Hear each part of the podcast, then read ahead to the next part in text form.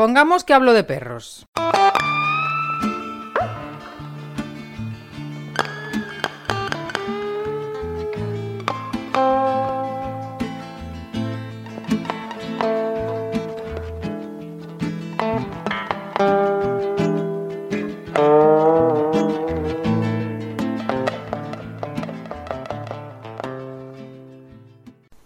Hola.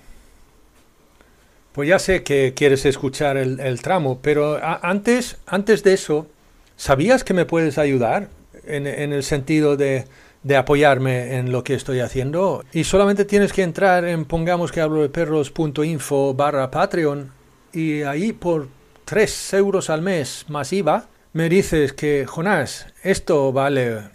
Además, recibes alguna cosilla en exclusiva. También puedes contratarme para que vaya a tu pueblo eh, y dar una charla o, conferencia en el que pongamos que hablo de perros. Para eso, pongamos que hablo de perros.info barra contrata a Jonás. Y ahora, ahora vamos al, al tramo. Muchísimas gracias.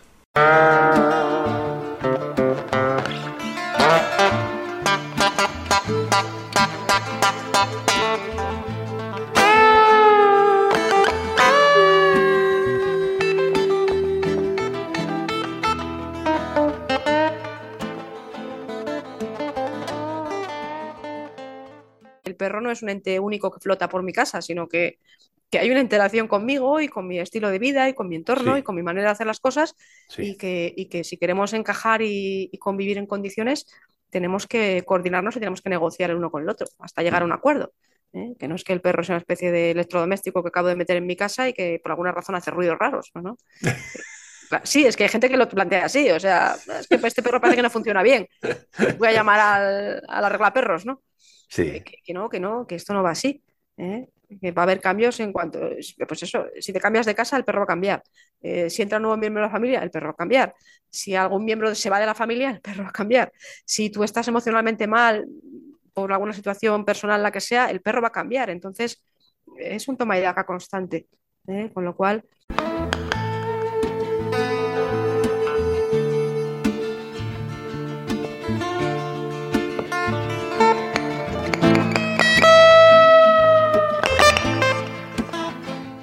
Pues le dije a Irene Pérez de Comunicación y Respeto, Etología Veterinaria, que me gustaría hablar con ella de nuevo.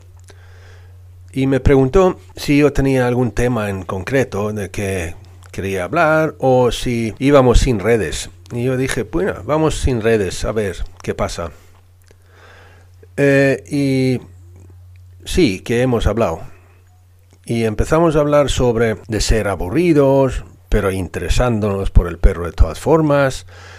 Y terminamos eh, hablando un poquito sobre lo que, lo que, eso de que en la relación con el perro realmente todo empieza y termina con nosotros.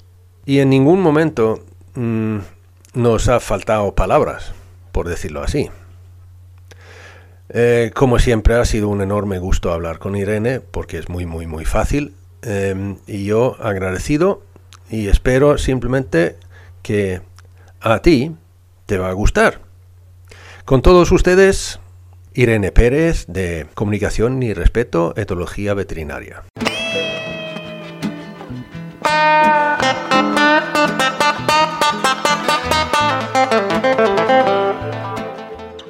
No creo que lo hemos hablado en ningún episodio o ningún tramo de esto hasta ahora. Realmente, de que tenemos la manía de, creo, ¿eh? de en nuestra relación con el perro que por alguna puñetera razón tenemos que interactuar activamente con el perro casi todo el rato. ¿Entiendes por dónde voy? Sí, sí, sí. Y además, y además creo que te puedo dar un contraste interesante con la, eh, o sea, la relación está bastante clara, yo creo que para todo el mundo, con nuestro estilo de vida, digamos, occidental actual eh, urbano eh, en relación con el estilo de vida eh, rural, ¿vale?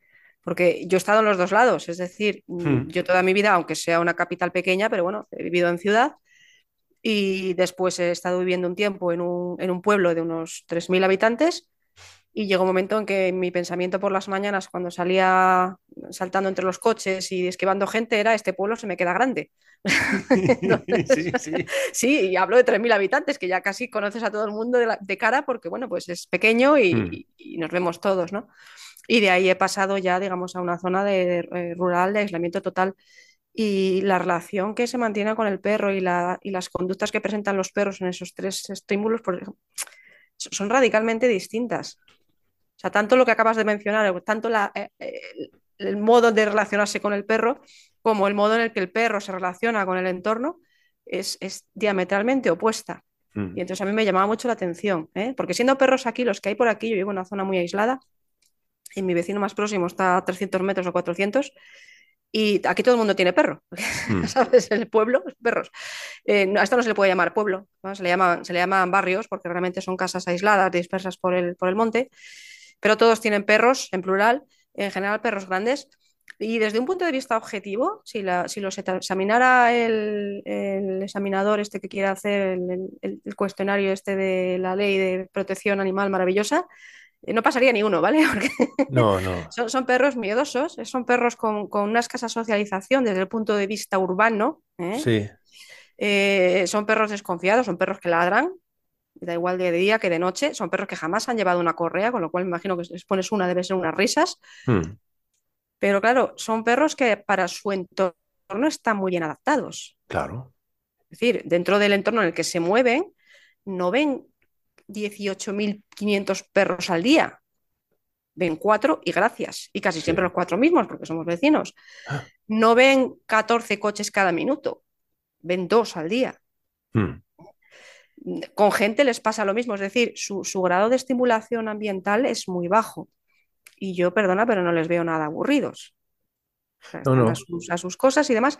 Y luego el modo en el que las personas que los cuidan, aunque aquí es verdad que hay mucha, mucha dejadez, es decir, el perro no deja de ser, eh, ni siquiera llega a la categoría de herramienta, porque lo tienen bueno, pues porque hay que tenerlo, ¿no? Pero está ahí. Está ahí, efectivamente. ¿eh? Aquí lo que importa es la vaca o la yegua o tal, pero el perro, bueno, pues oye, está ahí. Mm, bueno, pues está ahí. A lo mejor lo doy un par de caricias de vez en cuando. Mm, por supuesto, nunca juegan con ellos. Eh, eso de sacarles de paseo, yo soy la loca, o sea, nadie, aquí nadie saca de paseo a sus perros. la tía rara esa que va por el monte con los perros todo el día. Eh, ¿Qué pasa, cielo? Eh, no, mm, no les dicen nada si ladran, o sea, es que les da exactamente igual es decir, el perro tiene mucha libertad para ser perro hmm. y al mismo tiempo la persona no es una fuente constante de estimulación. No está todo el tiempo proponiéndole actividades, ni procurando que no se aburra, ni interrumpiéndole mientras descansa, ni diciéndole lo que tiene que hacer. O sea, es una relación muy distinta. Y, a mí siempre me ha, llamado la atención el contraste, pero el resultado es, es curioso. Es decir, son perros que, entre comillas, están más socializados, eh, nadie les presta mucha atención y sin embargo no son perros conflictivos ni problemáticos. Pero para nada, ¿eh? O sea, la verdad es que yo siempre me encuentro con ellos bien, bien, o sea, y a veces perros nuevos que no he visto nunca porque de repente el vecino tiene un perro nuevo que tiene ya 10 meses, que no sé ni dónde lo ha sacado y dónde ha venido, pero un par de días de, ladrarse desde lejos, de mirarse, de saludarse desde lejos, se van juntando y luego ya pues tampoco es que se hagan amigos, pero cada uno por su lado. A veces aparece por mi casa, Antigua, ahora ya no, pero al, principio también a veces mis perros aparecían por casa de algún vecino, o sea, eh, el de arriba alguna vez vino a buscar a sus perros a mi casa porque se habían metido y venía enfadado porque eh, no quería que se metieran en mi casa y yo le dije que no me importaba y él me dijo que es que no quería que molestasen y te estoy diciendo que no me molestan. o sea, todo un poco como con mucha libertad y en cambio en un entorno urbano el contraste es tan grande, es decir, al perro no se le deja prácticamente hacer nada pues para que no moleste o porque no parezca mal educado eh, o porque tenemos miedo de lo que pueda hacer o de lo que le pueden hacer a él. Eh, la cantidad de estímulos que recibe en la calle es enorme, es enorme, mm. o sea, es una barbaridad entre, eh, entre coches, cosas que se mueven, mm, personas, gente que corre, que grita, maquinaria, camiones de basura, olores que la gente no es muy consciente, pero todo eso, todo huele eh, y debe de oler muy fuerte. Además, todo lo que sea maquinaria y vehículos tiene que tener un olor muy fuerte. Eh, el tipo de suelo, el, asfalto, las aceras, que a nivel de movimiento es desagradable. O sea, cuando llevas cualquiera que haya caminado por, por suelos blandos y luego por acera se da cuenta de que cansa mucho más caminar por suelos duros y rígidos. Eh, luego eso, estar expuestos constantemente a otros perros, te gusten o no te gusten, te caigan bien o te, no te caigan bien, a los olores que han dejado otros perros, las marcas que han dejado otros perros. O sea, es, es, un constante tener el cerebro, venga, venga, venga, venga, venga, venga, venga. Y luego, como dices, llegas a casa y dices, bueno, voy a descansar. Ah, no, ahora vamos a... no, pero quiero decir muchas veces, o sea, inconscientemente nosotros, o sea, que, que el perro está tumbado y yo me paso por al lado y, el, el, perro, pobre perro está intentando descansar, pero ya vengo yo con la mano y dice, ¡ay, chiquitiqui! ¿Sabes? Sí. ¿Quieres tomar algo? Eh, yo qué sé. Yo a algunos clientes se lo tengo que, les tengo que regañar por eso, porque claro, es que está tan mono, tengo que ir a acariciarle, digo, pues está mono porque está dormido, déjale dormir. si él hiciera lo mismo a las 6 de la mañana y te saltara sobre la barriga para chuparte la cara porque le ha parecido que estabas muy mono, a lo mejor no te hace tanta gracia, ¿vale? Un día colaría, pero si lo hace todos los días, al final le vas a tirar por una ventana, o sea, no, no puedes. Todo el rato, todo el rato. Claro, entonces, efectivamente, cuando el perro ya consigue, digamos, tumbarse, descansar, desconectar, eh, si está dormido, a lo mejor le dejan un poco más en paz, pero si está simplemente tumbado, fijándose, ¡ay, pobrecito, que se aburre! voy, a, voy a ponerle un juguete, voy a, vamos a jugar a no sé qué, vamos a hacer unos obstáculos por el pasillo, vamos a hacer un juego de nariz, vamos a... Eh, que solo está tumbado mirando, déjale tranquilo, o sea, no, no te está pidiendo nada, ni quiere nada en ese momento. Ah, si se lo propones, pues muchos perros se van a apuntar. Pero eh, yo creo que también deriva mucho de, de eso, del hecho de que ahora mismo como sociedad, al menos en lo que conozco yo, nosotros mismos estamos hiperestimulados. Es decir, nos tienen a base de, pantallas y de, de timbritos y de notificaciones y de correos electrónicos, redes sociales, vídeos. Fíjate, eh, ahora, ahora mismo recibí un ping. Yo lo he desconectado. Yo siempre que estoy hablando por videoconferencia, teléfono fuera y, notificaciones fuera, porque si no, efectivamente estarían entrando. Y el problema ya no es que entren, es que si entra, mientras estoy hablando contigo, estoy en segundo plano pensando, ¿qué, será? ¿Será un WhatsApp? ¿Será un SMS? ¿Será importante? ¿No será importante? Sí, sí, no, acabo, de, acabo de apagarlo. Claro, efectivamente. Entonces ya, ya no estás a lo que estás, no estás en el momento, ¿no? ya estás en otra cosa. Y, entonces tu cerebro se, se, pone muy loco con esas cosas, está constantemente con esa estimulación. Y lo triste es que esa estimulación, eso sí, sí se ha mencionado en otras en otros entrevistas, lo que hace es subir la dopamina. Claro. ¿Eh? Y entonces la dopamina sube y te está pidiendo, venga, caña para el cuerpo. Y, tú entras a trapo, vamos, a trapo. lo, sabe, lo saben los de los anuncios, lo saben los de las redes sociales, lo saben los de los vídeos, lo saben todos. Y están constantemente eh, bombardeándote con, cosas, y además cosas que duran, yo qué sé, igual menos de un minuto, porque si no te vas a cansar y te vas a aburrir. Y venga, pasamos a la siguiente. Y entonces nuestro cerebro ya está en ese bucle y arrastramos o queremos arrastrar al perro con nosotros a ese bucle.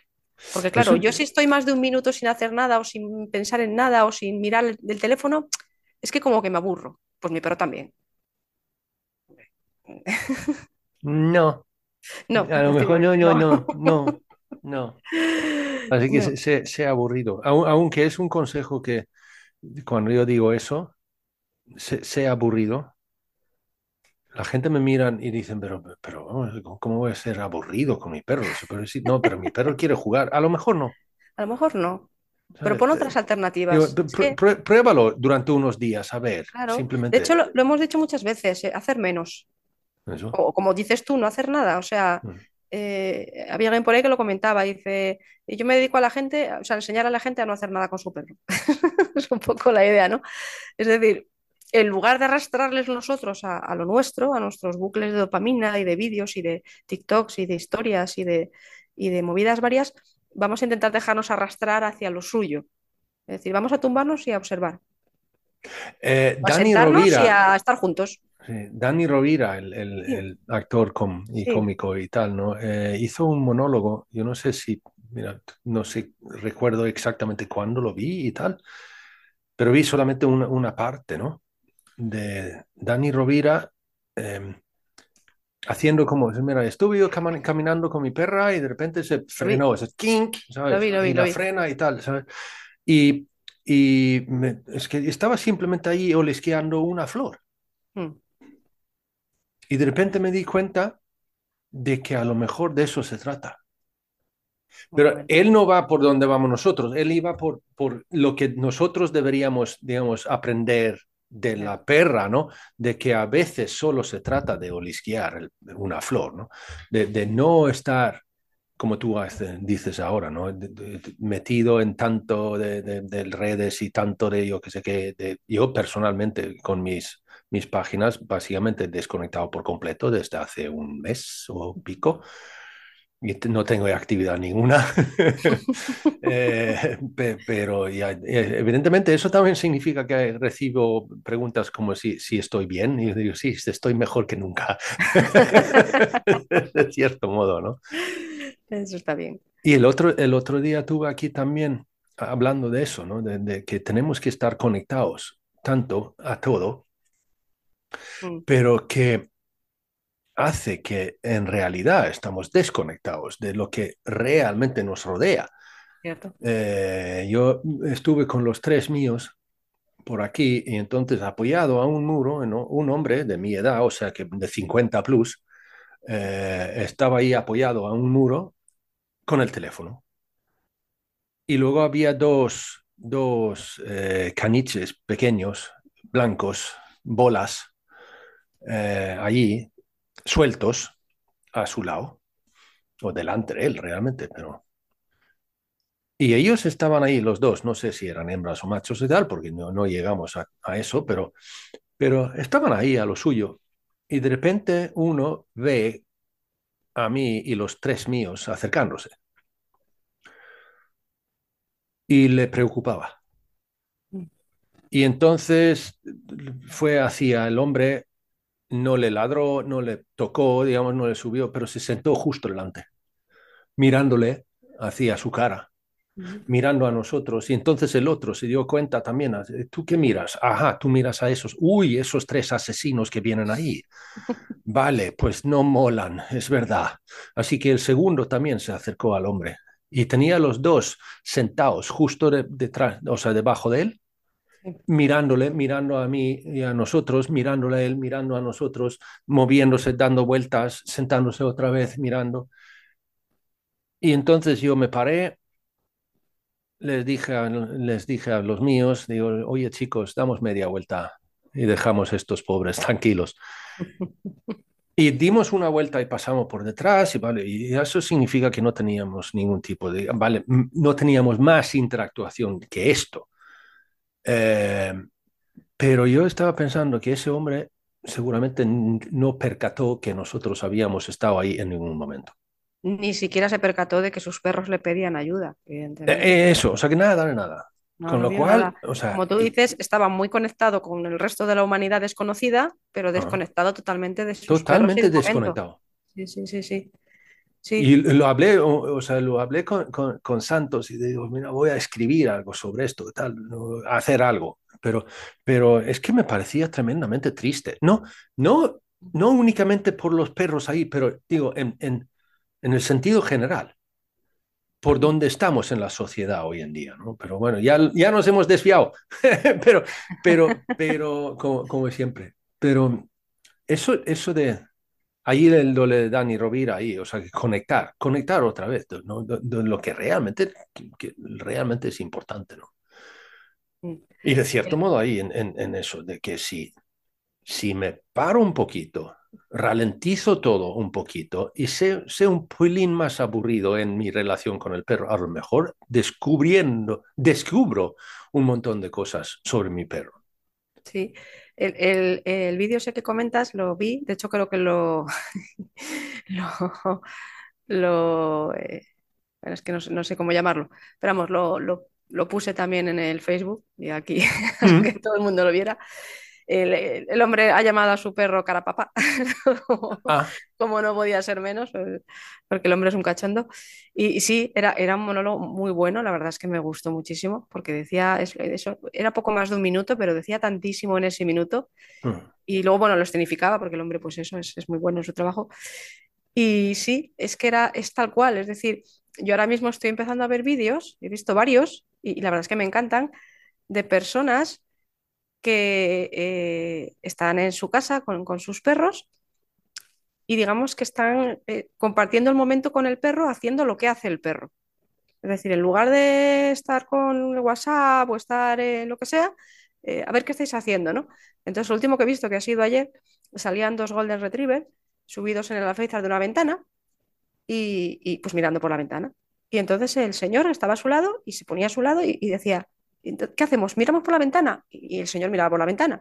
Y los Golden, muy curiosamente, le miraban un poco de reojo y volvían a mirar por la ventana. Y, el señor, ah, ah pues es, es, muy interesante, sí, sí. ¿Qué, más hacemos ahora? ¿Seguimos mirando? vale, seguimos mirando. Y los Golden le miraban un poco de reojo, como diciendo, ¿vale? Y seguían mirando por la ventana. Y entonces la escena era muy curiosa porque por una vez como que se invertían los papeles, ¿no? Es decir, en lugar de ser nosotros los que arrastrábamos al perro a nuestras eh, películas, pues eran los perros los que estaban diciendo, oye, pues mira, vamos a hacer lo que a nosotros nos apetece hacer, que es mirar por la ventana. Pero fíjate, más misterio. Sí, pero ahí acabas de tocar otra cosa que yo también suelo decir, ¿no? Es que, por ejemplo, eh, un border collie que está, ¿sabes?, en, la repisa eh, mirando hacia la calle y de repente empieza a ladrar no, ven aquí, sal de ahí, no, no, no te acerques, venga, déjalo, cállate. Yo digo, acércate. Mira. Mira. Y dice, ah, vale, vale, entiendo, pero no te preocupes. Y te vas. Por ejemplo. Y el perro dice, ah, gracias. Por lo menos ha interesado de por qué yo estoy exacto, aquí. Exacto, exacto. Y además has prestado atención, o sea, eh, pasan cosas a tu alrededor y no, no, no, te no te interesas por nada de lo que te dice tu perro. Ah. ¿Eh? Claro, yo aquí, por ejemplo, tengo unos, unos perros, unos vecinos que, también, oye, eh, perros de pastor y eh, tienen sus momentos de ladrar. Y entonces, pues si yo soy guau, guau, guau, bueno, pues ya está. Pero cuando estoy guau, guau, guau, guau, guau, guau, guau, guau, guau, yo salgo. Pero no salgo en plan, cállate. Digo, no, no. ¿Qué, pasa, chicos? ¿Qué pasa? A ver. Ah, joder, hay un montón de vacas ahí. ¿Dónde han salido? pues nada, vamos a echarlas fuera vacas. A lo mejor a las tres horas, ¡guau! y salgo a mirar, ¿qué pasa? ah, un coche de unos extraños. Voy a preguntarles qué quieren, ¿vale, chicos? Muchas gracias. Y voy a, o sea, en ese plan, ¿sabes? Pero si en cuanto llego yo se me vuelven y se callan y sonríen como, hombre, que alguien viene a ver que estamos dando un aviso y el aviso es importante, está pasando algo. ¿eh? Mm, sus cuidadores como que si salen para algo es para decirles que se callen. no, pero vamos, fíjate, eso, eso que evidentemente el ladrido es una forma de comunicación. Exacto. Es que el perro está ahí oye, tonto en el culo, que no te estás sal a mirar que, está pasando algo. Igual es importante, ¿no? Mira, a ver. Y digo, yo salgo a mirar y a veces, pues, a veces salgo y les digo, no, no, no veo nada o no me parece importante. Y otras veces, ah, ah pues mira, gracias, gracias por avisarme, porque si no, me entero. Yo, dije esto ahora del Border Collie, porque lo que pasa es que tengo una Border Collie que, que, vale, ya no, no la, vale, la veo en paseos y tal, pero no la, no la tengo que, ir a ver en su casa, ya no más, porque de hecho, no, no, ya no. Eh, todavía hay, hay cosillas, pero poquito a poco se, van, ¿no? es, como yo muchas veces también digo, es que si, si el, los, él o los clientes o la parte humana, si entiende lo que intentamos nosotros comunicarles y cuando realmente captas, cuando captas eso, entonces a partir de ahí yo ya no me necesitan a vez, de vez en cuando, como, apoyo de, alguna cosilla en concreto o tal, vale, bien, pero en general, una vez que tienes el concepto ya asimilado, ya no me necesita. Que, que, esto evidentemente todavía a lo mejor hay cosas que tienen que trabajar y tal y cual, ¿vale? pero se, se arregla normalmente solito.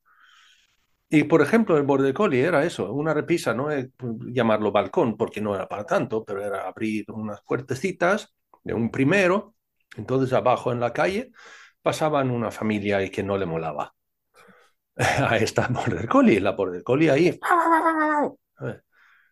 Y lo típico, entonces yo dije, pues acérquense, porque pasó mientras yo estaba en su casa una vez. Entonces yo me acerqué y puse una mano encima de su lomo. No dije nada, simplemente miré yo también.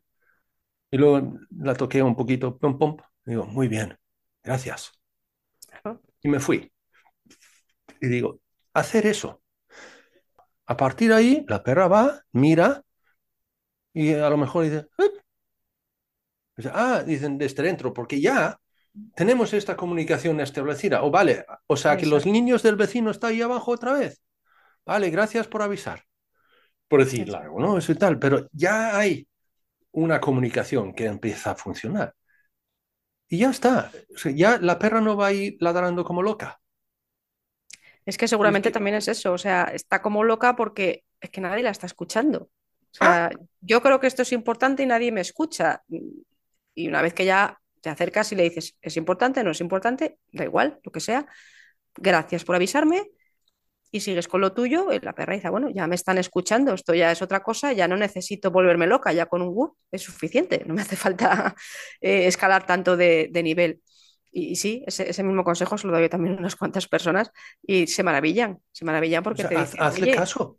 Dice, oye, es que oye, qué bien ha funcionado y tal, qué tranquilo está ahora y ya casi no ladra y hace whoop y se me queda mirando en plan, ¿qué hacemos? pero bien, o sea, ya, ya hay una comunicación, ya estáis más conectados. ¿eh? No estáis eso, ella en un lado gritando y chillando y tú en el otro pidiéndole que se calle también a gritos y de mala manera. Mm, bueno, supongo que eso también viene también es que derivado yo, me imagino el labor del Collie ahí sabiéndolo, o sea, que un poquito sobre la raza y tal, ¿no? Y tal. Pero yo me imagino, mira, ¡eh! Es que los cachorros del vecino van suelos, van sueltos. o sea, que alguien a recogerlos. Que alguien haga algo, ¿no? es que este, esto es de locos y entonces dicen, no, no, no te preocupes, eso lo pueden hacer y tal. dice, ¿seguro? Pues sí, no te preocupes, tal. Y después tú unas cuantas de eso, entonces ya la perra lo acepta. Y dice, aunque a lo mejor no le gusta, pero lo acepta. Bueno, pero por lo menos ya sabe que, que, que los demás están sobre aviso, o sea, que ya no es un tema de descuido, sino que por lo que sea, los humanos han decidido que esto está bien. Bueno, pues ya, está, está bien. Pero sí, sí, es, es muy importante, efectivamente. Y, y, luego eso, también esas reacciones a veces tan intensas son porque ya son perros que vienen muy estimulados tanto de la calle como en casa. Y entonces están quizá demasiado alertas a, muchísimas cosas. ¿eh? Aquí, aquí yo he visto perros guardianes echándose unas siestas que, hasta que, no te tropiezas, hasta que no te tropiezas con ellos, que además qué susto se pegan porque están roncando y de repente se, se, despiertan, te ven a medio metro y dicen, ¿qué haces aquí? ¿qué haces aquí? ¿qué haces aquí? ¿quién eres? ¿quién eres? Pero bueno, que vengo andando desde no sé dónde y no te has enterado de nada. Es decir, son perros que tienen ya un nivel de estimulación mucho más baja, en general están mucho más tranquilos y se alertan mucho menos por todo, mientras que un perro en entornos urbanos que está constantemente eh, metido en sus bucles de dopamina, mm, a veces dan alarmas o, crean situaciones muy movidas por cosas que a veces ni siquiera llegas a saber lo que son, porque estás intentando, y a veces me pasa, intento buscar cuál es el estímulo que les está activando. digo, no, yo no veo ni noto ni oigo nada, ni huelo nada, ni y entonces a veces ya es porque, no sé, me sale solo, no puedo evitarlo, tengo que ladrar. bueno, vale. a esos perros son los que en cuanto les empiezas a quitar niveles de, activación, les empiezas a dar, proponer situaciones más tranquilas, eh, dejan de ladrar prácticamente de inmediato. Y ya ladran ya lo justo, o sea, lo necesario. Lo, oye, ahora sí pasa algo. ¿eh? He tenido algunos perros que abrías una ventana, ladraban, cerrabas una ventana, ladraban eh, te levantabas de la silla, ladraba, te sentabas, ladraban. Digo, pero vamos a ver. cualquier cosa, dices, no tiene sentido. Y, la, y la, el manejo era eso, eh, eh, ¿cómo hago para que no ladre? ¿Cómo le corrijo para que no ladre? digo, no, no, no, si es que esto no. Digo, no, si es que hay que atacar por otro sitio. O sea, olvídate de los ladridos. Digo, este pobre lo que necesita es desconectar y calmarse un poquito y, y recibir mucha menos estimulación de la que recibe. Y tengo ya, me ha pasado ya últimamente con varios clientes que incluso sabiéndolo les cuesta. O sea, yo entiendo que yo llevo una vida muy, muy happy últimamente y estoy como muy desconectada de todo, pero en entornos urbanos yo me imagino que debe de costar mucho. Eh, les quito paseos a los perros, ¿vale? Y además se lo digo, digo, yo no lo sé. O sea, es tu perro el que lo sabe. Yo te propongo, vamos a probar esto y unos días, una semana como mucho, y observas qué pasa después con tu perro. Es decir, le hemos quitado la estimulación urbana, porque si pudieras ir al campo todos los días, pues vas, pero como yo entiendo que no puedes, le vamos a quitar algo de estimulación urbana. ¿Qué pasa después? ¿Cómo se encuentra en casa? ¿Cómo se encuentra en el siguiente paseo? ¿Cómo está al día siguiente? Y su mayor temor es, claro, es que es que si solo le saco una vez al día durante, yo qué sé, tres cuartos de hora y luego por la noche cinco minutos, es que se va a aburrir en casa tanto tiempo o no. a lo mejor está deseando aburrirse un rato en casa de una puñetera vez y dejar de salir tanto a la calle constantemente en alerta, constantemente a la defensiva. Y, les llama la atención que efectivamente me dicen a los dos días, oye, es que no me pide salir. Ah, oye, es que está, mucho más tranquilo. Digo, ah, igual le sobraba todo eso. ¿eh?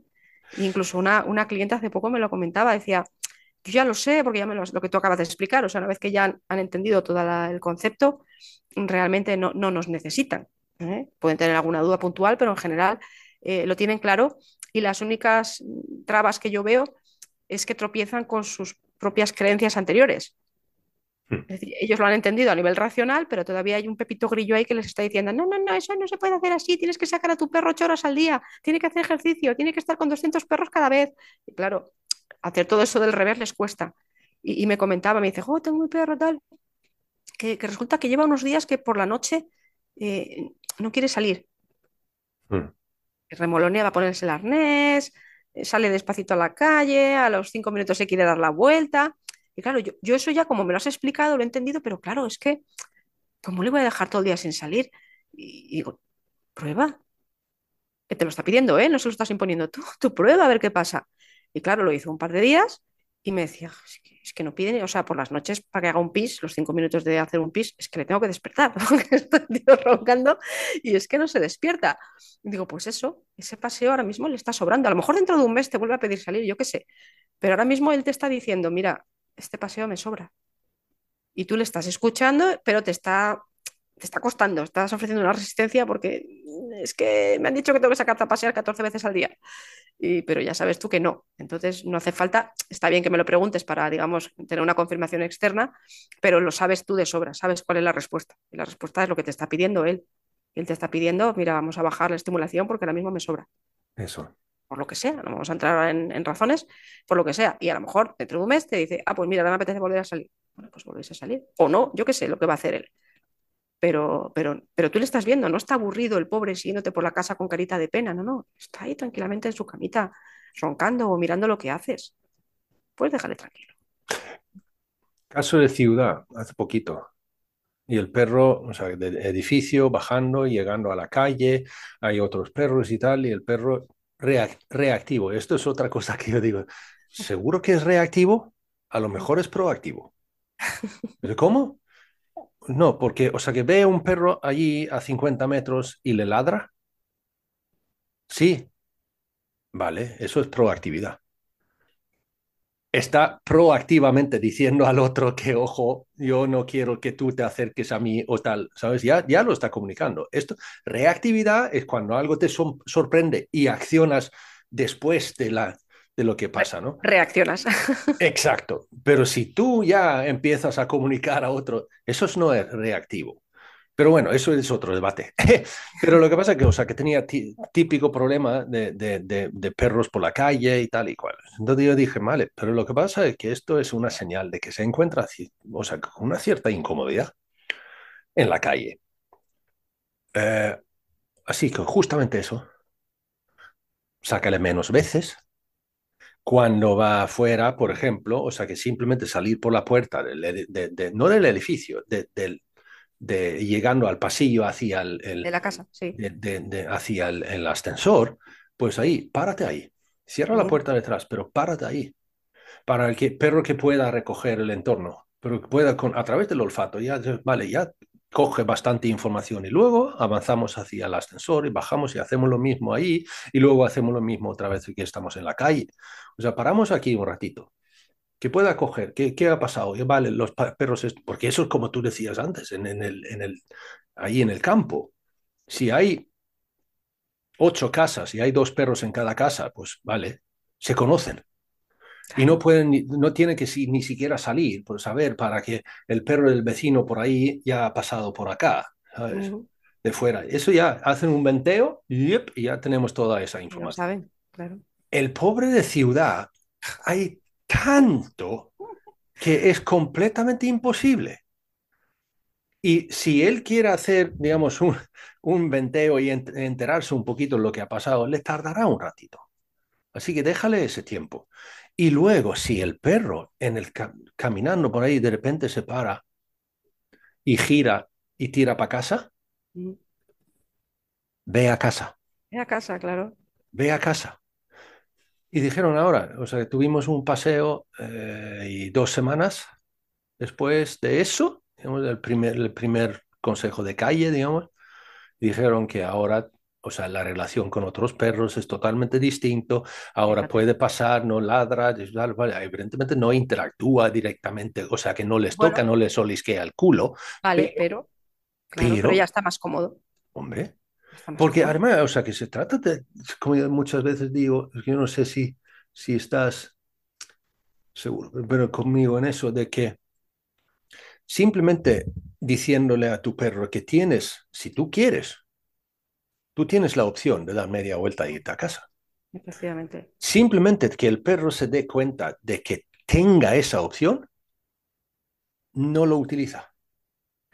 Eh, sí, claro. Es decir, mm, en el momento en que sabes que tienes elecciones, bueno, pues las haces, pero mm, a lo mejor la elección era lo que queríamos desde el principio, que es vamos de paseo. Pero sabiendo que si dentro de 10 minutos o de media hora o de una hora me quiero dar la vuelta, nos vamos a dar la vuelta. O sea, en cambio, lo que decías, eh, siempre hacia adelante, siempre hacia adelante, sin opciones, sin opciones, en cierto modo, sin querer le estás empujando. Y a lo mejor estás empujando a situaciones en las que no quiere estar. Y entonces es cuando empieza pues, la reactividad o la proactividad o lo que sea que, hace, pues el perro en ese momento, ¿no? Pero efectivamente el hecho de no tener opciones, de estar un poco, digamos, acorralado, eh, siempre te va a llevar a ser, va a estar incómodo, simplemente incómodo o inseguro, que realmente eh, tener opciones o tener eh, elección nos da mucha tranquilidad. saber decir, oye, pues puedo elegir, ¿no? Que luego igual elegimos lo mismo de todos los días. Bueno, puede ser, pero, mm, pero a lo mejor no, a lo mejor mañana cambio de idea y decido otra cosa. Pero lo que tú dices, sabiendo que tengo esas opciones, que tengo esas alternativas cerca de mí. ¿eh? Yo por, compararlo con lo que estábamos diciendo antes de la hiperestimulación en personas, probablemente el, perro que recién sale a la calle por el portal en, una zona urbana, pues digamos, con mucha densidad de perros, eh, sería eso, como, como si llevas dos semanas sin entrar en tu perfil de Facebook y de repente entras 18.000 notificaciones, 27 mensajes. Eh, mira todo lo que te has perdido en el muro. Esto es muy interesante. Pum, pum, pum, pum, pum, todos a la vez. espera, espera, espera, dame un momento. claro. de repente te saturas, ¿no? porque de golpe, es como de golpe. No es que no pueda procesar 14 perros, es que no puedo procesar 14 perros en el mismo minuto. Es decir, espera, para, despacio. Y claro, tus opciones son o te abrumas o, dices, o intento ponerme al día lo más rápido que pueda, pero me saturo, o a la mierda, apago el ordenador y me voy a me voy a leer un libro, o lo que sea, ¿no? Entonces, pero ahí tienes opciones. Si alguien te amarra la silla y te dice, te vas a quedar aquí hasta que te pongas al día con el Facebook y tú, es, es, que igual no me apetece mucho, me estoy agobiando, ¿no? Con, esa analogía, entonces lo que podemos decir, como yo básicamente me he desconectado, de, Facebook e Instagram y todo esto, ¿no? Ah, menos que con, el pongamos que hablo de perros, pero, pero lo, mío y, el perfil personal ya casi no existe, o sea que ya, ya no hago absolutamente nada ahí. Em, de hecho, en mi página web he dicho que si no me contacte por Messenger a través de mi perfil, porque no estoy, em, o sea que no lo voy a ver. Em, eh, he dejado de salir. ¿Sabes? Como lo del perro, ¿no? No le saques a la calle. yo he dejado, por elección mía, he dejado de salir. exactamente, has elegido, has dicho, mira, ya me, sobrepasa, no quiero salir más y se acabó. Yo esa parte, por ejemplo, la, tengo gestionada de otro modo, quizá por eso, por el tipo de, de vida que llevo, que es muy rural, eh, tengo mi horario, es decir, mi perfil personal está vacío, directamente. O sea, mm. puedes pasarte por allí, que creo que la última vez que entré fue en 2012, o sea que no hay mucho que contar. Em, y entonces tengo, eh, pues eso, la, web, las redes sociales, tal, tal. Pero tengo un horario, es decir, yo tengo mi horario de trabajo y, hoy toca Facebook y entonces mm. entro en Facebook y programo mm, publicaciones para las próximas tres semanas. Eso lo tengo programadas y hasta luego, Lucas, y me olvido y luego me pongo, pues eh, la semana que viene o mañana o lo que sea, eh, el blog, vamos a actualizar el blog. Pum, pum, pum, pum, cinco publicaciones, programadas cada tres días o cada siete o cada lo que sea, da igual, programadas, y ahí se quedan, y me olvido de ello. Y otra mm. cosa. Y así, o sea, es un poco la, mecánica que tengo precisamente para evitar el, la sobreestimulación o la saturación. Mm. Porque es que te satura, te satura y, además te, te, satura, pero te medio engancha, porque estás en plan, a ver qué viene después. A ver qué cuenta este, a ver si me han contestado a esto, a ver qué han puesto aquí, a ver qué. Dices, a ver qué, a ver qué, y te has quedado pegado a la pantalla. Pero al mismo tiempo luego quieres desconectar y no puedes. O sea, no puedo, no puedo. y a los perros les pasa lo mismo. Lo que comentabas de, eso, salir al portal y, que de repente te pegue todo el, todo el, asalto de estímulos, eh, para que veas el contraste, eh, la vecina de abajo tiene un perro, es un mastín como de 80 kilos, también es un perro, yo nunca le he visto de cachorro y esta mujer no sé dónde saca los perros, pero casi siempre se los veo adultos. Bueno, el caso es que es un perro muy, o sea, es muy mastín, muy parado, muy tranquilo, muy prudente, muy bien, o sea, con él ningún problema. Tuvieron sus historias los primeros días porque es un perro muy grande y a los míos les intimidaba un poco ese tamaño. Y, pero bueno, como ya le habían olido las marcas y demás, ya sabían un poquitín, bueno, este ya, aunque no lo hemos conocido en persona, pero ya sabemos un poco quién es, ¿no? Mm. Y bueno, pues ya se conocen. Entonces ya se conocen y aún así, eh, muchas mañanas cuando salimos de casa, yo tengo, eh, la casa está en un monte, luego se baja por un, por un sendero que va junto a una zona boscosa, con un río y tal, y, y luego abajo hay una pequeña zona donde se puede aparcar. Se puede aparcar al lado de mi casa también, pero yo prefiero aparcar en la zona de abajo y mm. hacer el camino andando porque es un camino muy agradable y son 300 metros y ya los perros tienen una primera toma de contacto con el, con el exterior de la casa. Bueno, pues salimos y cuando empezamos a bajar, Willow se detiene en una zona donde se ve, digamos, toda la parte baja hasta la furgoneta, se detiene y se queda ahí un rato observando. Esto lo hace prácticamente todas las mañanas. Está buscando al mastín. Mm. O sea, antes de tropezarme con él escondido detrás de la furgoneta, voy a ver si le encuentro desde aquí arriba y nos vamos ya desde lejos contando cositas, ¿eh? y luego ya si nos encontramos más cerca bien o no, lo que sea.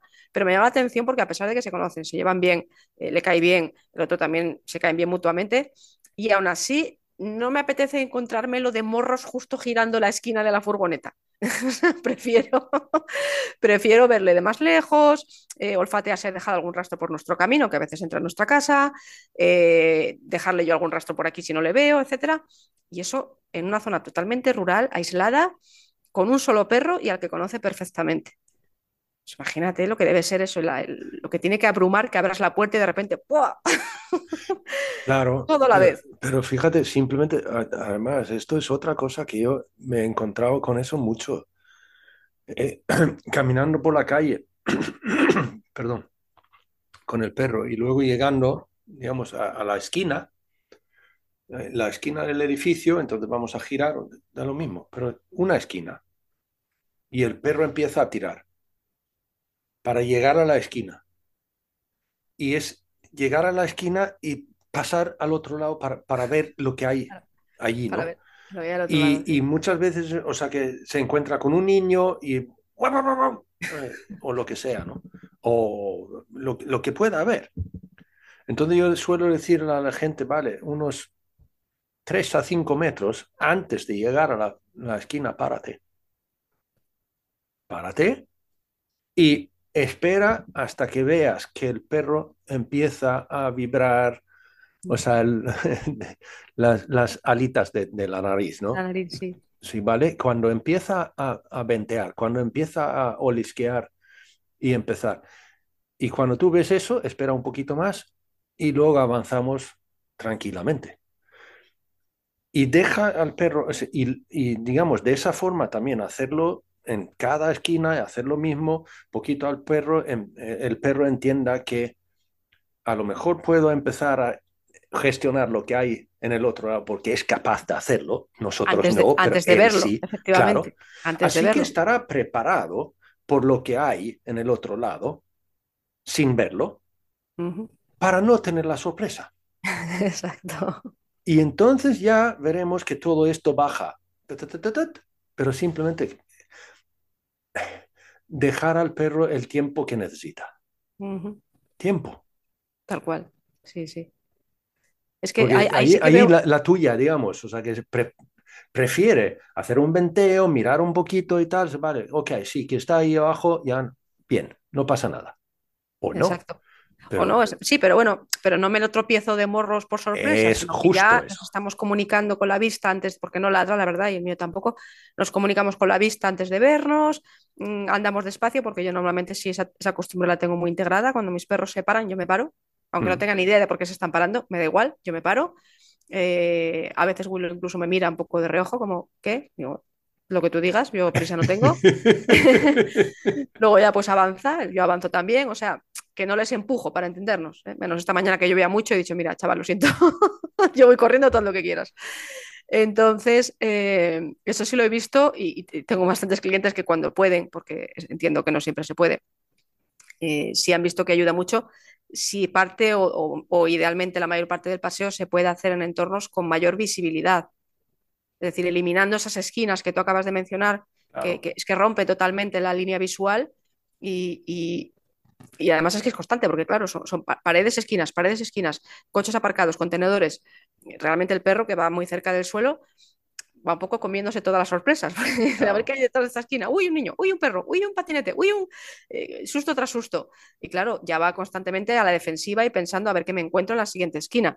Mientras que si consigues llevarle a zonas donde eh, haya mayor campo de visión, donde el perro pueda ver venir las cosas mucho antes de que den la vuelta por la esquina, efectivamente él solo se empieza a parar, va observando, empieza a mover la naricita, le ves que ventea, mueve un poquito las orejas, recoge información y dice, la venga, para adelante. Y entonces ya, que ya no ladra, ya no, ya no sale lanzado con la correa, ya no patan a lo loco, porque ya puede eh, tomarse el tiempo que necesita para pensar y para recoger la información. ¿eh? Y la persona se empieza a dar cuenta, efectivamente, oye, es verdad que se para y se queda como mirando y tal, que a veces tú miras y no ves nada, pero da igual, igual en ese momento está escuchando o está olfateando. ¿Eh? pero él está haciendo lo que necesita hacer. Y, ahí hay muchos perros que bajan muchísimo el nivel de activación solo por poder ver lo que tengo delante. Es que Más allá de la esquina siguiente que está a tres metros y a partir de ahí ya no veo absolutamente nada, ¿no? Es que lo, hacemos nosotros, salir de, casa. Cuando salgo de, de, casa por la mañana, sacando a los perros, pero abro la puerta y salgo. Y sin, sin pensarlo, o sea, subconscientemente hago un rastreo del entorno. Pero lo, hacemos nosotros a través de la vista. Pero yo lo digo, es que muchas veces también eso, pero si yo una mañana salgo y hay un coche de bomberos justo al lado, entonces me paro a averiguar de por qué está ese allí. Y, tal. te paras mucho rato. Sí, pero lo que quiero decir es que no tengo que pensarlo, simplemente es que es que hago ese rastreo y me aseguro el entorno. Pero a nosotros, como digo, es que nosotros lo hacemos a través de la vista y eso nos tarda menos. Pero el perro, deberíamos dejarle al perro poder hacer eso, asegurarse el entorno a través del olfato. Es que otro, otro problema que también eh, plantea mucha gente sin darse cuenta es que mm, considera tanto el, el, portal, los pasillos de las escaleras, descansillos y demás, como muchas veces también gran parte del trayecto por la calle como una zona de tránsito. Es decir, yo voy del punto A, que es el salón de mi casa, al punto B, que es el parque canino. Y lo que hay en medio me sobra. Es un tránsito que hay que pasar y no tiene ningún interés ni ninguna relevancia. Y eh, la cabeza del perro no va así. A la cabeza del perro, todo lo que está al otro lado de la puerta ya es importante por si acaso, ¿no? Y claro, eh, si salimos por la puerta y ya vamos, vamos, vamos, vamos, vamos, vamos, vamos, vamos, vamos hasta el parque canino, el pobre animal que no le ha dado tiempo, lo que tú dices, ni a registrar nada, ni a leer nada, ni a mirar nada, y se lo va encontrando todo de frente sin poder ni siquiera evaluar exactamente esto que es, es importante, es una alarma, no es una alarma, es irrelevante, eh, cada vez se va poniendo más nervioso. Y de regalo ya para cuando llega al parque canino se está subiendo por las paredes, con lo cual... y de repente empiezan a venir perros por todas partes, jaleo, bueno, eh, terminan de poner la guinda, ¿no? Pero en el momento que dejamos de considerar esa esas partes del paseo, esas, esas zonas de paso como zonas de paso y las empezamos a considerar como esto forma parte de nuestro trayecto y de nuestro día a día y, es tan importante como o más que el parque canino, eh, cuando la persona hace ese cambio de actitud, el perro también cambia de actitud. O sea, dice, ah, vale, espera, que ya puedo olfatear el pasillo del portal que no lo he hecho en mi vida porque no me has dejado, porque vamos, vamos, vamos, vamos, vamos. sí, sí. Claro, vamos, vamos, vamos, que el portal no hay nada que no hay nada que ver, digo, no, que ver no, pero que oler sí. Que huela esta esquina, ¿no? Entonces, eso deja de ser una zona de tránsito para convertirse en parte del paseo. Y de hecho, he tenido varios clientes que, para su sorpresa, cuando empiezan a hacer eh, lo, que, bueno, lo que tú comentas, ¿no? Pues abres la puerta, eh, salimos, eh, nos paramos aquí en el descansillo un momento, si quieres, ole los felpudos de los demás vecinos, los hueles, bajamos por la escalera, en, huele las escaleras, etcétera, lo que tú dices. Esto, a lo mejor nos tiramos cinco minutos hasta llegar al portal porque hmm. quieres registrarlo todo, bien, no pasa nada.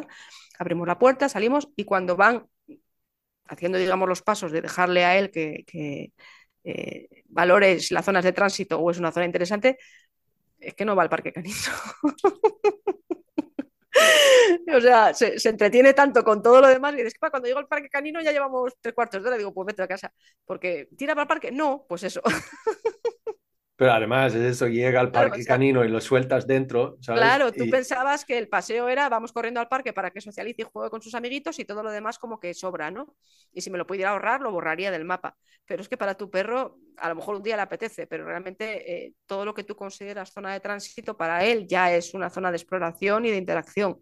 Y quiere verla tranquilamente, desde la esquina de que está a tres metros del portal hasta, hasta eso, las escaleras o el ascensor o lo que sea. Pues ya está, tan amigos, o sea, tranquilamente lo, lo explora, le dejas que explore. ¿Qué pasa? Que tú te vas a aburrir, esto es así, porque tú ya tienes requeteristísimas las baldosas del, del, pasillo, las escaleras, los botones del ascensor, me aburro. Bueno, pues nada, abúrrete, que es muy sano. O sea, yo, yo por ejemplo, eh, me ha llamado, afortunadamente algo, algo, antes de que quedáramos, me ha llamado el de Seur que venía a entregar un paquete. Y, claro, me suele preguntar, oye, ¿esto dónde estaba? Pues aquí. Y, me, le digo, ¿cuánto vas a tardar? Porque no tengo timbre. Con lo cual, tengo que, los perros no me van a decir nada, tengo que salir yo a, a recibirte y tal. Y además ya puedes dar bocinazos que me da igual que no te oigo. No, pues tardo tanto. Vale. Entonces, me visto y salgo a la parte de fuera de la finca, que hay una esplanada donde se, ve una panorámica bastante grande y se ve la carretera pues, hmm. para, verle llegar con la furgoneta. Y, ha habido un momento en que estaba allí y me ha entrado la tentación, o sea, como lo voy a mirar el móvil. y luego he dicho, tú eres tonta. Digo, pero mira qué sitio. O sea, me he recostado en un montón de leña que había allí y he dicho, voy a mirar el paisaje. Sí. Y el tío ha tardado como ocho minutos en llegar, porque iba más lento de lo que decía. Pero esos ocho minutos se me han pasado en nada, mirando el paisaje. Luego he oído a los perros del vecino ladrar, ¿qué le pasa? Ah, que hay no sé qué, vale. Luego he seguido mirando el paisaje. O sea, en plan, relax, explorando mi propio entorno. O sea, el que veo todos los días, que como para mí ya es estático, igual no lo miro. Pero sí merecía la pena mirarlo. O sea, sí, sí merecía la pena la parada de decir, oye, estaba trabajando, he hecho una pausa de trabajo, miro el paisaje luego vuelvo a trabajar.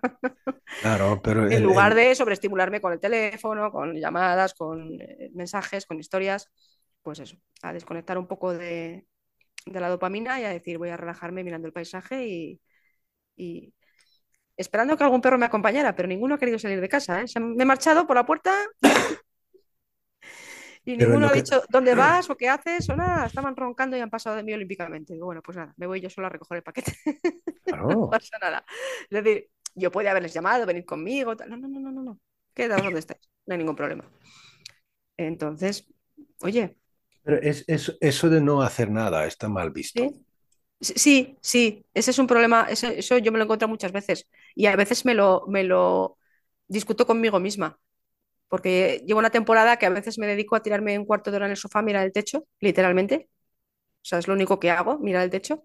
Y todavía tengo una vocecita que de vez en cuando me dice, ¿qué haces ahí tirada sin hacer nada? y digo, estoy haciendo algo, estoy mirando el techo, que es muy importante. pero te dedicas a ti. Exacto, no, ya no hacer absolutamente nada, o sea, a, dejar un poco la cabeza volar. Si me quedo dormida, me duermo. Si solo miro las vigas del techo, pues miro las vigas del techo y estoy ahí y, es agradable. O sea, realmente llevo una temporada, hoy por ejemplo no he podido, no me ha dado tiempo y lo echo de menos. O sea, decir, joder, me apetecía echarme en el sofá, mirar el techo un rato. O sea, a no hacer nada, literalmente. Pero está muy mal visto. ¿Qué haces ahí? ¿Qué, vaga eres? No estás haciendo nada, no estás produciendo, no estás. Digo, Estamos hablando tanto de eso, de, de, de, mindfulness y de, meditación y yo qué sé qué. Pues eso, túmbate en el sofá y mira al techo. Mira al techo, efectivamente. Es, eso ya, ya llegarás. Hasta que uno, que, fíjate tú, las baldosas. O sea, esto, de, conectar, conectarte contigo puede llegar a ser tan simple. O sea, de cierto modo, intentar desconectarte de, todo lo demás y centrarte en ti es caminar por la calle y, contar los pasos. Mm caminar por la calle y contar los pasos, o salir del portal y contar las baldosas. A ver cuántas hay hoy, ¿sabes? y a ver si mañana hay uno más o uno menos. Hay mucha gente que es incapaz de hacer eso porque se pierde. O sea, se dispersan tanto que no, no, consiguen concentrarse en algo tan simple porque es aburrido. Entonces me sí, pero es, justamente eso. O sea, que sí, sí, sí, sí, sé de lo que se trata, sí. bloquear todo lo demás y concentrarte en solamente eso. Solo en eso. No sé si viste que había por ahí un experimento, pasa que no recuerdo muy bien los detalles, pero era, era curioso por, por la, eso, porque es que va justo de esto, ¿no? Eh, experimento con personas, afortunadamente, que consistía básicamente en eso, en, en tomar a una persona y sentarla en una habitación vacía, ¿no? Digo, bueno, te vas a quedar en esta habitación, por supuesto, sin teléfono, sin, nada, básicamente. Tú, una silla y cuatro paredes vacías, ¿no? Y entonces, pues, vas a ver, a ver cuánto aguantas aquí. ¿eh? Y, pero tienes que estar aquí sin hacer nada, yo qué sé cuánto era, pues más de, más de 15 minutos. Y te damos X, ¿no? Algún premio, lo que fuera, la persona. Ah, vale, vale, pues muy bien. Y entonces decía, pero si quieres salir antes de los 15 minutos, tienes que aguantarte una descarga eléctrica para poder salir sea, hay un botón que te permite salir, pero si aprietas el botón te llevas una descarga eléctrica. Cada persona dice, oh, vale, vale.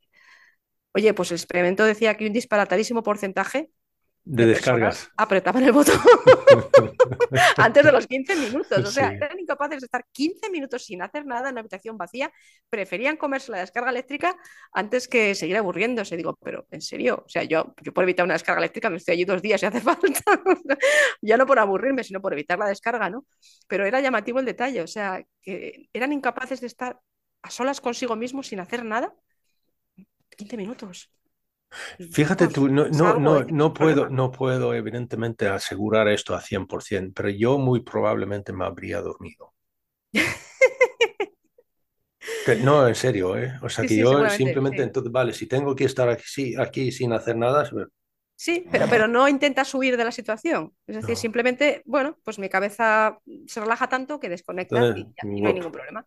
Pero yo lo he pensado muchas veces cuando, porque lo he intentado, o sea, pero no, eh, personas que te recomiendan encarecidamente pues la meditación, ¿no? Que eh, es muy bueno para esto, yo me siento genial.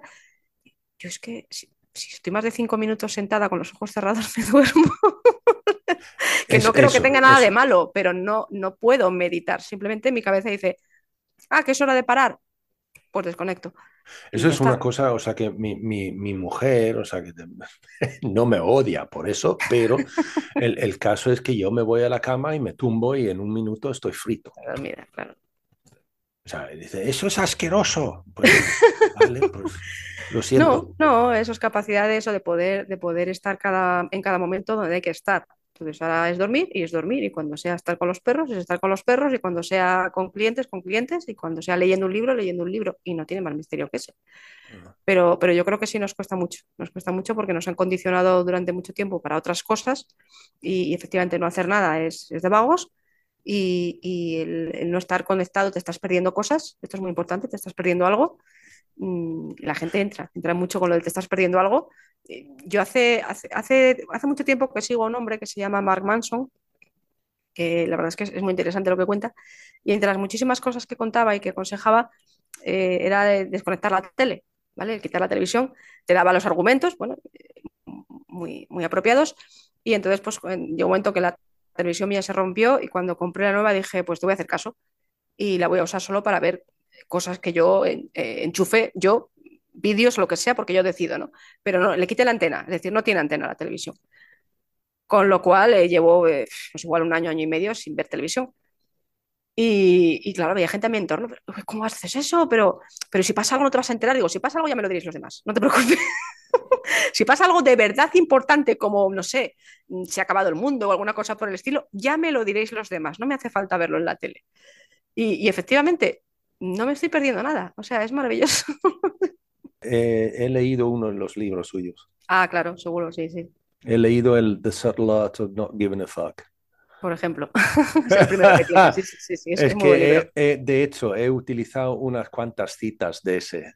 Sí, yo también tengo por ahí que estoy haciendo ahora y también he usado algunas citas suyas porque es que son muy buenas. Por un lado, eh, digamos, el tema de a pensar, pero por otro lado lo hace muy coloquial. Y entonces es, agradable y te da mucho que pensar. O sea, tú escuchas, lees lo que, lo que escribe o, escuchas lo que cuenta y dices, a esto tengo que darle unas cuantas vueltas. No, porque también es muy importante eso, de not given a fuck, o sea, que eso de, de no, em, no importarme una mierda, ¿no? Eh, Exacto. pero lo que pasa es que lo importante ahí también es que no importarse una mierda no significa no importarme una mierda. No, no es eso. O sea, que se trata simplemente de, de realmente que yo me entero lo que a mí realmente me importa y me dedico a eso. Claro. El resto fuera. No significa que voy por la vida diciendo que no, es que no que me, nada importa me importa una mierda. Sí, efectivamente. No, no, es, es, que el resto es ruido. Ruido que lo que te hace es eso, eh, claro. hiperactivarte, hiperestimularte, etcétera, y luego todo eso se lo transmites a tu perro. ¿Eh? Hoy, le, hoy leía en un ah. comentario, creo, creo que era en el Facebook, en algún grupo, no me acuerdo muy bien dónde lo he leído, pero bueno, estaba explicando su evolución con, con su perro en, en, el tema de la educación amable y demás, porque efectivamente a mucha gente le cuesta al principio, porque es un, es un cambio de mentalidad muy importante sí. y les cuesta eh, encajarlo. Pero decía eso, bueno, pues hablaba de los problemas que tenía con un perro que había adoptado y, y, luego, bueno, pues explicaba un poco la evolución y cómo estaban ahora, etcétera, y que, bueno, estaba muy contenta, que iba todo muy bien y demás. Y una de las cosas que decía era eso, decía, dices que no podemos pretender que, el, nuestro perro se comporte de un modo equilibrado y tranquilo eh, cuando nosotros no somos personas equilibradas y tranquilas. Eh, entonces lo que comentaba con esto es que la educación amable no era exactamente educar al perro, sino eh, que era más bien una especie de introspección, de, de volvernos hacia nosotros y decir, oye, a lo mejor soy yo el que tiene que hacer cambios y el que tiene que mejorar y evolucionar, ¿no? En lugar de exigirle al perro que se amolde al, al mundo caótico en el que le estoy metiendo porque es que no pueden, realmente. Y, y, decía eso, que era una parte que le había costado, pero que era la más importante y la que más evolución veía en ella misma. Porque el momento que yo empezaba a evolucionar y empezaba a, a tomarme las cosas con más calma, eh, a ser más observadora, más paciente, etcétera, eh, veía como mi perro mejoraba y cambiaba sin hacer nada sobre él. O sea, era un poco, un poco la paradoja, ¿no? Que a mucha gente le cuesta entender. Y, y, claro, yo lo estaba viendo y digo, es que es tal cual. Es decir, no, no podemos pretender que el perro sea tranquilo y equilibrado si nosotros mismos estamos medio locos.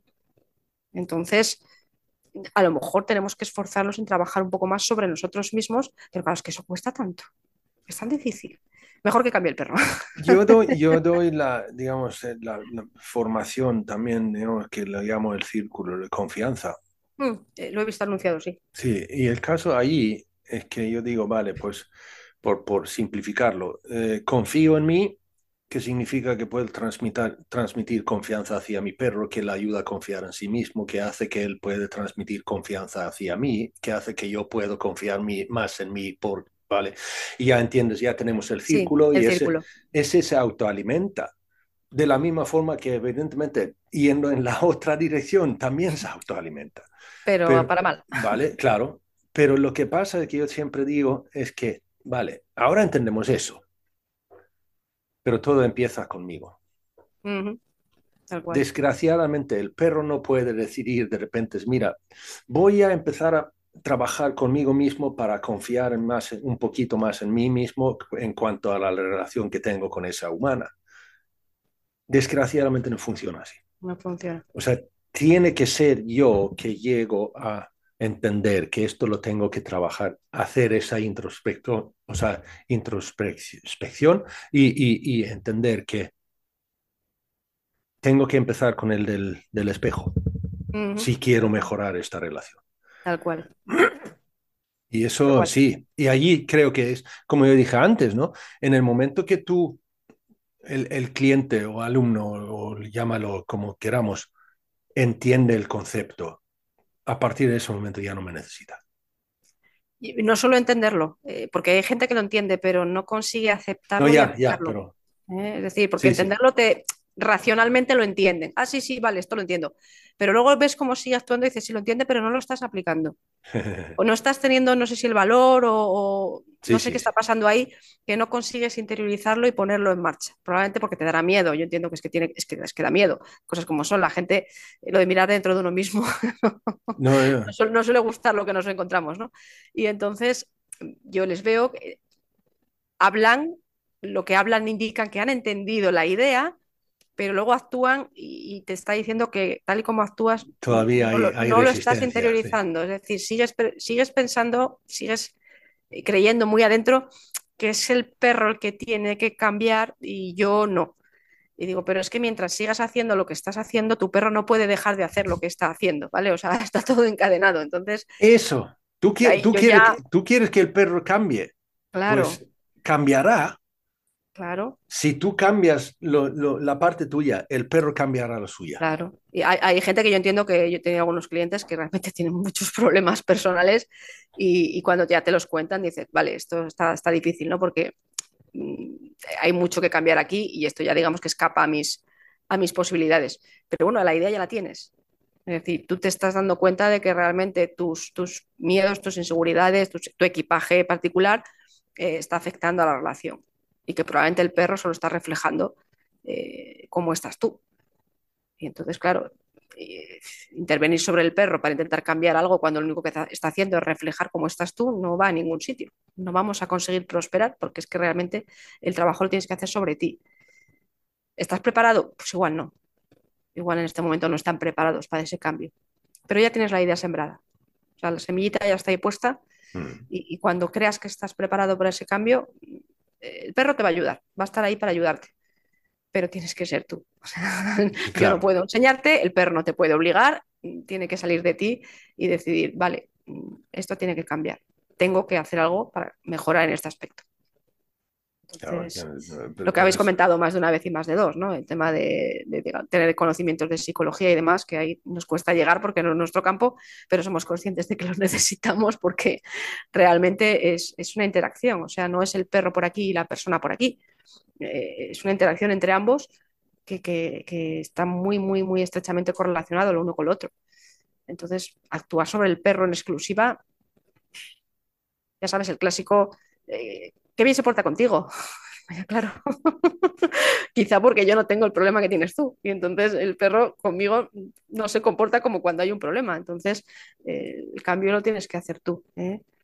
Y bueno, ahí es donde realmente es la parte dura, ¿eh? lo que dice esta chica. Es la parte en la que al principio te resistes, mm, lo niegas, no es que este perro esto, este perro lo otro, hasta que ya te das cuenta, bueno, que es que igual, igual no. O sea, que el perro solo está reflejando lo que, lo que yo le mando, por así decirlo. A mí me gustó una de como el, tramo que hice con Cristóbal Hernández, o sea, de, de mm. que, que, no es, que no es profesional, él simplemente... Sí, sí, sí, es el dueño de Jack, sí. Sí, que convive con Jack, sí, y lo que pasa es que ahí cuando él dice eso de que nos hemos enseñado el uno al otro, él me ha enseñado a mí que es una tontería pedirle cosas que no va a hacer.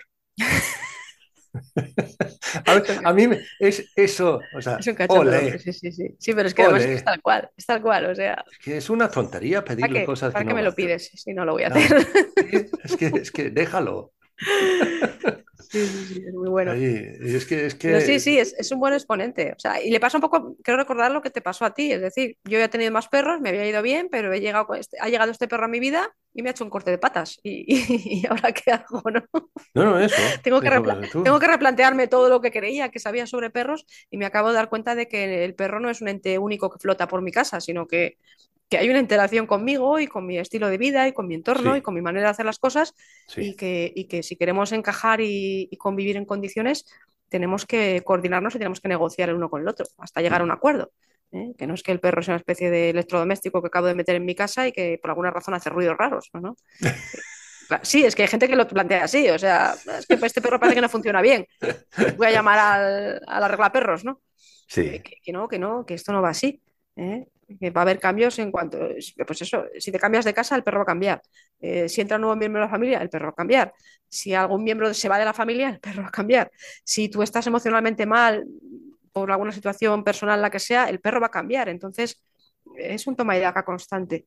¿eh? Con lo cual, yo me acuerdo de unos clientes hace mucho tiempo, estuvimos trabajando en tema, pues un perro que tenía bastantes miedos y demás, y, bueno, también lo integraron todo muy bien y les fue muy bien y pasados unos meses me llamaron porque comentaban eso, que, oye, que nos ha pasado esto, que resulta que lleva una temporada, unas semanas, que está como muy alterado en la calle y no quiere pasear y, bueno, me contaban una serie de detalles. Y claro, lo primero que les pregunté es, vale, ¿qué os pasa?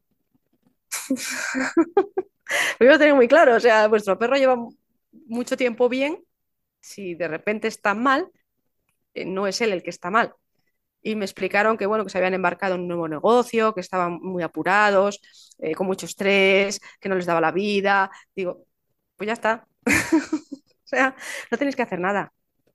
¿eh? Cuando, cuando se os pase todo esto y, superéis esta fase laboral vuestra, volveréis a donde estabais antes. ya está. Tiene más misterio. O sea, porque además es un perro de raza estas de pastor muy sensibles al, estado de ánimo de las personas y tal, con lo cual pues manifestaba mucho, el, amplificaba mucho el estrés que estaba notando dentro de casa pero fue lo que les dije, es que no hay nada que arreglar, ni que corregir, ni que solucionar. En el fondo lo sabéis.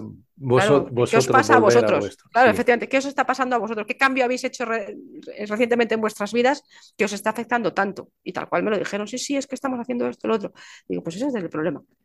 Ya está. O con paciencia y, sabiendo que en cuanto recuperéis vuestra vida habitual, vuestro perro volverá a ser como era antes. Y ya está. ¿Eh? Entonces, pues eso, esa es la influencia que tenemos. Gracias, Irene. De verdad, em, ya ves que, aún no saber de qué íbamos a hablar, pues hablamos. Irene Pérez, em, comunicación y respeto, em, muchísimas gracias por, por esta charla y como esta solo basta para un tramo, a lo mejor no, no duramos dos años hasta la próxima vez, pero, pero así que muchísimas gracias. Em, ahora, ¿tienes algún proyecto, algo que estás tramando para el futuro o algo así que bueno, podemos eh, publicitar y decir? Sí, sí, bueno, ya que estamos así un par de minutos. Eh, ahora mismo estaba, estaba moviendo una membresía que tengo, que bueno, no es de futuro porque ya está en marcha de hace tiempo, pero la verdad es que estoy muy contenta con los, con los comentarios de la gente que está en ella, porque parece ser que bueno, pues, eh, eh, ayuda bastante, hasta el punto de que la membresía no es eh, una membresía típica de duración indefinida, sino que hay unos contenidos, X, varios meses, y la gente una vez que ha acabado se queda en ella. O sea, siguen dentro repasando los contenidos, viendo los comentarios de los demás, etc. Entonces, la verdad es que estoy muy contenta con ello. Y, ¿Tiene un nombre? Eh, no, la verdad es que lo he dejado en membresía. ¿Y cómo lo encuentran entonces si alguien quiere meterse ahí? Ah, bueno, eh, tiene una página web aparte. A ver, la manera de encontrarla realmente es entras en la página web de comunicacionesrespeto.com. Ah. Lo primero que te va a salir es apúntate a mi boletín, a mi newsletter. Ah. Y a partir de ahí ya tienes todas las entradas, ¿vale? Entonces, para que todo el mundo se apunte a mis correos. Vale, muy bien. es de donde salen luego los artículos del blog, todo, sale de los correos, que esos son diarios, ¿de acuerdo? Entonces, que se apunten ahí. Y luego lo que sí tenía proyecto a futuro, y espero a futuro muy corto plazo, si soy capaz de ponerme, es, un libro que estoy escribiendo, otro. Eh, venía a raíz un poco de lo que acabamos de decir antes, eh, en algunas partes del libro, en algunos principios de capítulo, he puesto dos o tres párrafos o dos o tres eh, anécdotas de, de, Mark Manson, ¿de ah. acuerdo? Evidentemente indicando que son suyas y de dónde las he sacado, pero es que, o sea, me venían ahí como perfecta. este, este, párrafo queda genial aquí, pum, lo pongo, ¿no? Por eso, porque da, dan que pensar, me gustan y dan que pensar. Y el libro, en principio, en teoría, debería ser de perros, en la práctica, obviamente, se habla de perros, pero va precisamente de emociones. ¿Vale? De lo mm. que estamos, justo de lo que hemos hablado hoy, es decir, de las emociones de la persona, eh, de las del perro, lo que tienen en común y cómo, digamos, se, entrelazan esas emociones en, la convivencia, ¿no? Y va un poco de, eso, eh, dejando muy claro desde el principio que ah, no tengo conocimientos de psicología y ve todo lo que viene a continuación, ha salido de mi cabeza a lo loco, voy escribiendo sobre la marcha y bueno, pues a ver qué pasa, ¿no? A ver qué sale, por así decirlo. Quería tenerlo listo para estas navidades, a ver si lo acabo, eh, no me queda mucho. Pero bueno, en cuanto lo acabe, pues lo, publicitaré para que todo el mundo sepa que está ahí, me lo compréis todos, os lo leáis. Eso. Y luego, si os gusta, me lo decís, y si no, me, si no os gusta, en Amazon entráis, ponéis una estrellita y me lo argumentáis. No, no, es importante, no me vale porque lo he visto en algún sitio. Este libro es una mierda. Me parece muy bien, ¿por qué es una mierda? No, no, no lo pone. No, no, no, no. A mí me tienes que explicar por qué te ha parecido una mierda. Sí. ¿eh? Porque yo quiero saberlo. O sea, ¿por qué? Tiene falta de ortografía, lo que te cuenta no te dice nada, no te sirve. Mm, lo que sea, tú, si me quieres insultar, me insultas, pero explícate. ¿eh? Porque este libro es una mierda, puede ser que en realidad no te lo hayas leído y lo hayas puesto por trolear, ¿vale? Entonces, si, si gusta, me gusta que me lo digan y si no gusta, también, pero argumentándolo. Y ese es un poco a corto plazo. ¿eh? Para el año que viene también tenía previsto hacer un, curso seguramente de, de, perros adolescentes, porque la verdad es que tengo bastante demanda. ¿eh? La gente está, está muy perdido con ese, con ese tema hice un curso de miedos ahora a final de año que, la verdad es que parece que ha ido muy bien también, la gente está muy contenta. Y como lo que medía mucho era el tema de adolescentes, eh, se lo he comentado a la gente, digo, mira, lo tengo en proyecto. Me va a llevar varios meses, obviamente, pero en cuanto esté, también lo, lo publicitaré. Irene. Ahora sí, venga, tercer, intento. Cuídate mucho, cariño. Igualmente. Chao. Adiós. Y ahí terminamos. Aunque cuesta, cuesta terminar las conversaciones que tengo con Irene, porque yo me encuentro a gusto, por lo menos hablando con ella. Em, así que muchísimas gracias, Irene, por dejarnos un poco de tu tiempo. Gracias a ti que estás escuchando esto y si te gustaría escuchar más, pues pongamos que hablo de perros.info, donde encuentras todos los tramos que hemos hecho hasta ahora en estos viajes. En la descripción eh, puedes encontrar enlaces a la membresía de, de, Irene y también al libro de Mark Manson del que estamos hablando aquí en el tramo. Por ahora nada más. Hasta el siguiente tramo. Saludos peludos.